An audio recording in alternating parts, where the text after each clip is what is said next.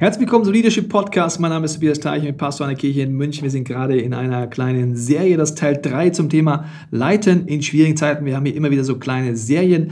Wenn du neu einsteigst, empfehle ich dir auch übrigens ganz vorne mal anzufangen, also bei dem ältesten Podcast, dich so durchzuhören. Aber du kannst natürlich auch themenorientiert immer eintauchen.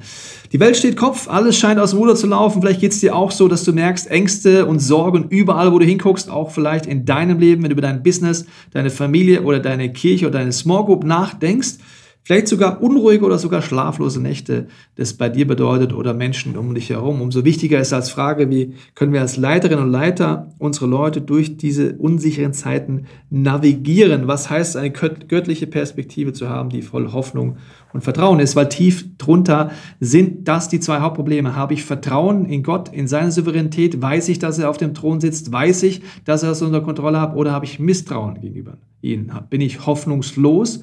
oder voller Hoffnung, weil Gott der gleiche ist gestern, heute, in alle Zeit und keine Krise ihn überrascht und er auch von keiner Krise überfordert ist. Wir haben letzte Podcast uns angeguckt, dass es ein Dreiklang Dreiklang sorry, in einer Krise. Meiner Meinung nach wiederholt sich das jedes Mal, dass es eine Erschütterung gibt, wie auch immer. Nehmen wir es Corona, Inflation, Wirtschaftskrise, Krieg, dass in der Erschütterung Gott Gebete erfüllen möchte, die vorher auch gesprochen werden oder währenddessen gesprochen werden und dass das eine Ernte bedeutet, die größer ist als jemals zuvor, gerade in Krisen, gerade in Erschütterungen. Das gilt in der Kirche, das gilt aber auch für dein Business, das gilt auch für deine Familie, wenn du sie entsprechend durchleitest, dass ihr Dinge ernten könnt, die ihr aus Sicht der Ewigkeit wirklich ein Ewigkeitswert hat.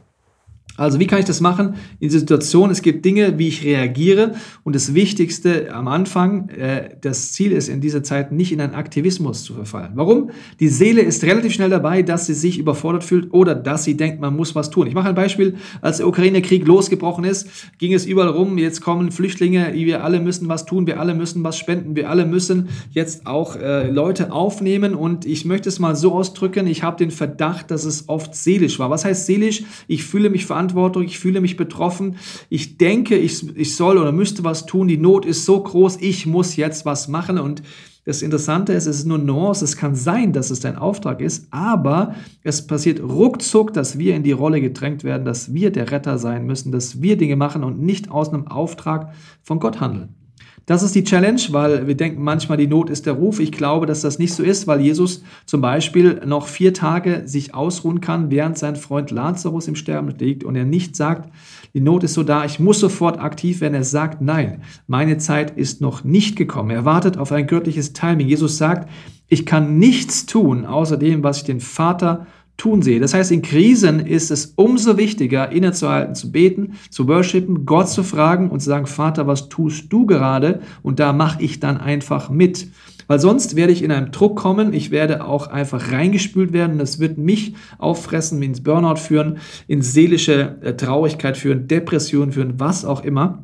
Und deswegen würde ich so ausdrücken, nicht die Not ist der Ruf, sondern was Gott mir in der Not als Auftrag gibt, ist der Ruf weil Gott versorgt. Er sucht eine Josef-Generation meiner Meinung nach in Krisen, so wie Josef im ersten Teil der Bibel, er einfach durch viel Schwierigkeiten durchgehen musste, ungerecht äh, in Sklaverei verkauft wurde, in Gefängnis saß und so weiter, aber dann an einen einflussreichen Posten kam und Josef die Gabe bekommen hat, einen prophetische, prophetischen Traum auszulegen. Er wusste, die Aufgabe ist jetzt einige Jahre Dinge zurückzulegen für eine Krise und ready zu sein für eine große Hungerskrise. Das heißt, es war ein prophetischer Impuls. Er hat die Auslegung vom Heiligen Geist bekommen und hat sich auch darauf vorbereitet. Und die Folge war, dass er nicht nur sich selber gerettet hat, sondern das ganze atheistische Volk damals in Ägypten, das gemerkt hat, wow, der Gott von Josef kann prophetisch reden und das ganze Volk Israel mitgerettet hat. Und deswegen geht es nicht um Aktivismus in der Krise, in der Erschütterung, sondern in diese innerliche Gebetshaltung, sich zu zwingen, gemeinsam dorthin zu gehen, gemeinsam zu worshipen, gemeinsam zu beten, Gott, was tust du? Wie willst du gerade etwas erfüllen? Und was ist meine Rolle da drin? Deswegen möchte ich es kurz gegenüberstellen. In einer Krise kann es sein, dass man anfängt zu hamstern. Das heißt, man fängt an, egoistisch zu denken. Man fängt vielleicht an, den ganzen Keller voll zu ballern und nur noch Toilettenpapier zu kaufen, wie in Corona, damit ich nur möglichst nicht äh, aus Angst heraus, weil ich möglichst nicht ohne Toilettenpapier dastehe. Und diese Reihenfolge ist persönlichkeitsabhängig. Korrekte Typen sind vielleicht mehr gefährdet als unkorrektere Persönlichkeitstypen, aber es ist ein aktivistischer Ansatz, er ist egoistisch, es geht um Hamstern und ist aus Angst getrieben. Eine ganz andere Haltung ist die Josef-Haltung. Er hat nicht aus Angst, aus Ego oder aus irgendwelchen äh, Hamstermöglichkeiten geredet, sondern weil er ein Verwalter war. Er war dienend unterwegs und hatte Glauben, dass dieser prophetische Auftrag für ihn war. Er hatte einen Auftrag Gottes, das umzusetzen. Ich glaube, in Krisen dürfen wir trainieren. Gott, was ist dein Auftrag für mich? Und nicht, ich muss jetzt Geld spenden, weil ich mich sonst schlecht fühle, sondern willst du, dass ich Geld spende in der Ukraine? Oder vielleicht sagt Gott, während der Ukraine-Krieg ist zu dir, nee, ich möchte gerne, dass du vielleicht in Afrika einer Not begegnest, die jetzt gerade auch da ist. Weil es ist ja nicht so, dass nur den Ukraine-Krieg gibt, den sehen wir halt vor der Hand, aber es gibt so viele Nöte, wo Gott vielleicht dich gebrauchen möchte. Das heißt auch nicht automatisch, jeder muss Flüchtlinge aufnehmen. Auch da die Frage, Gott, was ist unser Auftrag und was nicht? Weil sonst wird dein Persönlichkeitsreflex durchkennen. Der, der immer schnell am Helfen ist, wird sofort seine Tür aufmachen. Der sagt, na ja, ich mag eigentlich Menschen vielleicht gar nicht so sehr, ehrlich gesagt, wird seine Tür auf keinen Fall aufmachen. Und das ist ja kein Auftrag, sondern das ist jeweils meine Persönlichkeit. Deswegen wirklich kein Aktivismus, sondern eine geführte Frage, Gott, was hast du vor? Weil Gott will versorgen, auch durch Menschen. Josef war vorbereitet und dadurch hat er Völker retten können. Deswegen ist das immer unsere Frage. Wir wollen eine Josef-Generation sein. Wir wollen die Lehrstunden, die Gott uns gibt, nicht nur aussitzen, sondern fragen Gott, was möchtest du hervorbringen? Ich mache dir ein Beispiel. Wir wissen, dass unser Hauptauftrag als Kirche ist, dass Menschen Jesus Christus ähnlicher werden, furchtlos leben und in Umgebung positiv verändern. Und der wichtigste Auftrag ist von Jesus Matthäus 28, Macht zu Jüngern. Vor einigen Jahren war ich in einer Pastorentagung und dort hat mir jemand eine Frage gestellt, auf die ich peinlicherweise keine gute Antwort hatte und innerhalb von zwei Fragen schachmatt war. Er hat mich gefragt, wenn jemand im ICF München zum Glauben kommt, wo steht er im Glauben und seiner geistlichen Reife nach drei Jahren? Und wie ist er dorthin gekommen? Ich konnte ihm keine zufriedenstellende Antwort geben. Ich habe ein bisschen rumgestöpselt, ja, da macht er den, äh, den Kurs und dann den Kurs und dann den Kurs. Und dann hat er gesagt, ja gut, wenn du es mir jetzt nicht einfach erklären kannst, wie soll es dann deine Kirche machen? Und wenn du nicht mal weißt, wo du stehen möchtest, was es heißt, ein Jünger oder eine Jüngerin von Jesus zu sein, und wenn du es nicht füllen kannst, dann kannst du dort auch nie hinkommen.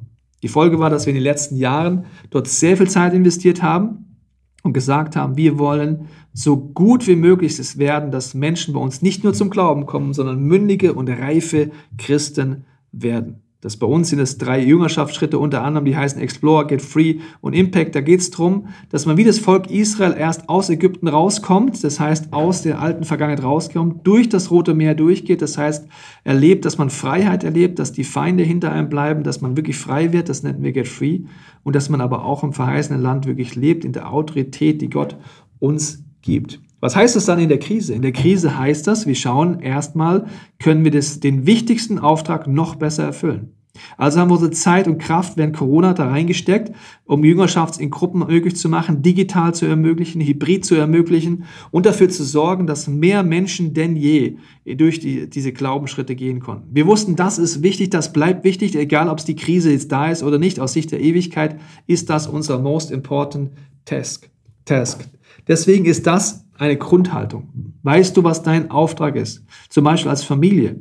Als Familie ist unser Auftrag, als Familie Teichen, dass wir auch sagen, wir wollen auch als Familie Jesus Christus ähnlicher werden. Wir wollen als Familie furchtloser leben und wir wollen als Familie unsere Umgebung positiv verändern. Wie will Gott das nutzen in der Krise mit unserem Sohn, der Teenager ist? Was heißt das? Wir haben zum Beispiel angefangen, in der Krise ein geistliches Teenager-Training, haben wir das gemacht, genannt, zu machen, wo wir unserem Sohn ins Gespräch kommen. Was heißt es eigentlich, wie die Bibel sagt, als Teenager können wir mit dem Wort Gottes den Bösen überwinden und haben angefangen, dort zu investieren.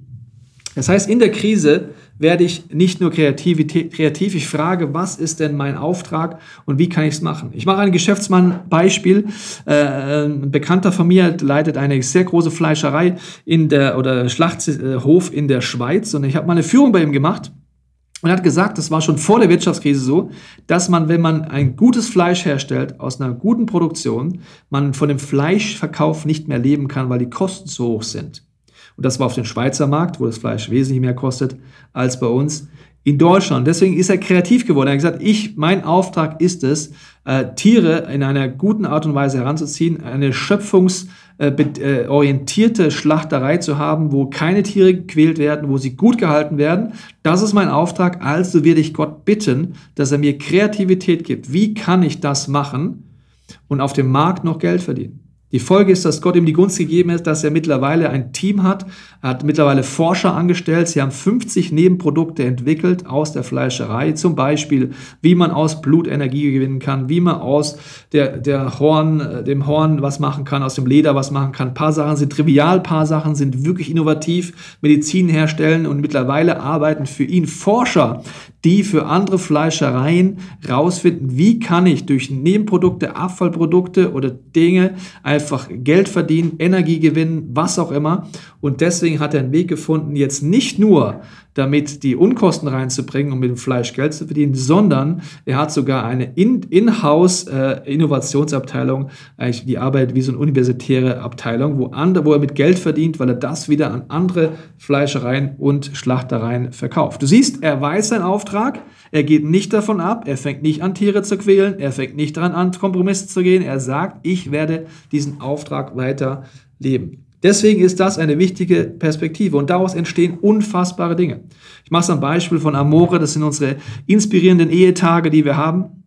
Vor Corona und vor der Krise konnten wir vielleicht so 120 Leute vor Ort haben. In der Krise haben wir gesagt, wir vergehen auf digitale Möglichkeiten. Jetzt machen wir es hybrid. Das heißt, wir haben eine große Veranstaltung vor Ort und gleichzeitig ein Team, das das digital durchführt. Das heißt, die letzte, äh, letzte Mal haben bereits über 25.000 Menschen konnten dabei sein digital. Das ist äh, eine, mehr als die größte Halle, die wir in München haben. Und äh, ein kleiner Teil davon waren ein, einfach vor Ort. Das heißt, es sind inspirierende Möglichkeiten, man weiß seinen Auftrag, man investiert rein und man erlebt, dass Gott dann auch handelt. Noch ein Beispiel ist investieren in der Krise. Wenn ich weiß, dass es ein Auftrag ist, gibt es ein Prinzip in der Bibel, dass Gott einen Auftrag und eine Vision, die immer die Ressourcen gibt. Zum Beispiel hatten wir den Impuls, dass während der Ukraine-Krise losgebrochen ist, dass wir Geld zahlen sollen, weil Juden gerade aufgrund der Kriegssituation nach Israel geflüchtet sind. Es gibt eine biblische Prophetie, dass durch Krisen Gott sein Volk Israel zurückholt als endzeitlichen Auftrag. Und deswegen haben wir sofort gesagt, wir werden dort sehr viel Geld rein investieren. Warum? Wir empfinden es als Auftrag Gottes, wir finden es als prophetisches Reden. Wir haben gerade Geld und wir investieren es jetzt. Und ich sage dir eins, wenn du anfängst, aus dieser Perspektive in göttliche Perspektiven zu investieren, wirst du danach mehr Geld haben als vorher. Und das ist ein Geheimnis, das man im Ende vom Tag gar nicht so erklären kann. Deswegen ist wichtig, diese Perspektive zu haben, zu sagen, ich bin nicht durch Aktivismus unterwegs. Es ist wichtiger denn je, geistliche Übungen zu machen. Es ist wichtiger denn je, mir abzuholen, was ist dein Auftrag, Gott? Was möchtest du tun in der Erschütterung? Wie willst du Gebete erfüllen? Wie willst du Ernte machen? Und wenn du deinen Auftrag kennst, kannst du Prioritäten setzen und brauchst keine komischen Kompromisse machen, sondern wirst gerade daran erleben, wie zum Beispiel die Schlachterei, von der ich dir erzählt habe, dass dein Gebiet sogar noch erweitert wird. Und das erleben wir als Kirche enorm, dass unser Gebiet erweitert wird, so viele Leute zum Glauben kommen wie niemals zuvor und dass wir so viele Leute aufnehmen können in Jüngerschaft wie niemals zuvor. Das ist das Ende von unserer wunderbaren kleinen Serie Leiten in schwierigen Zeiten. Ich hoffe, es hat dir geholfen, hat dich inspiriert. Wenn ja, teile gerne diesen Podcast, leite ihn weiter, hilf uns, den Content einfach zu verteilen. Wenn du Fragen hast oder Ideen hast, was wir gerne mal aufnehmen können, schreib uns gerne eine E-Mail. Ansonsten wünsche ich dir viel Weisheit in deiner Familie, in deiner Firma oder in deiner Kirche, Gott zu suchen, nicht aktivistisch vorwärts zu gehen, sondern in seinen vorbereiteten Werken zu gehen, was uns die Bibel empfiehlt.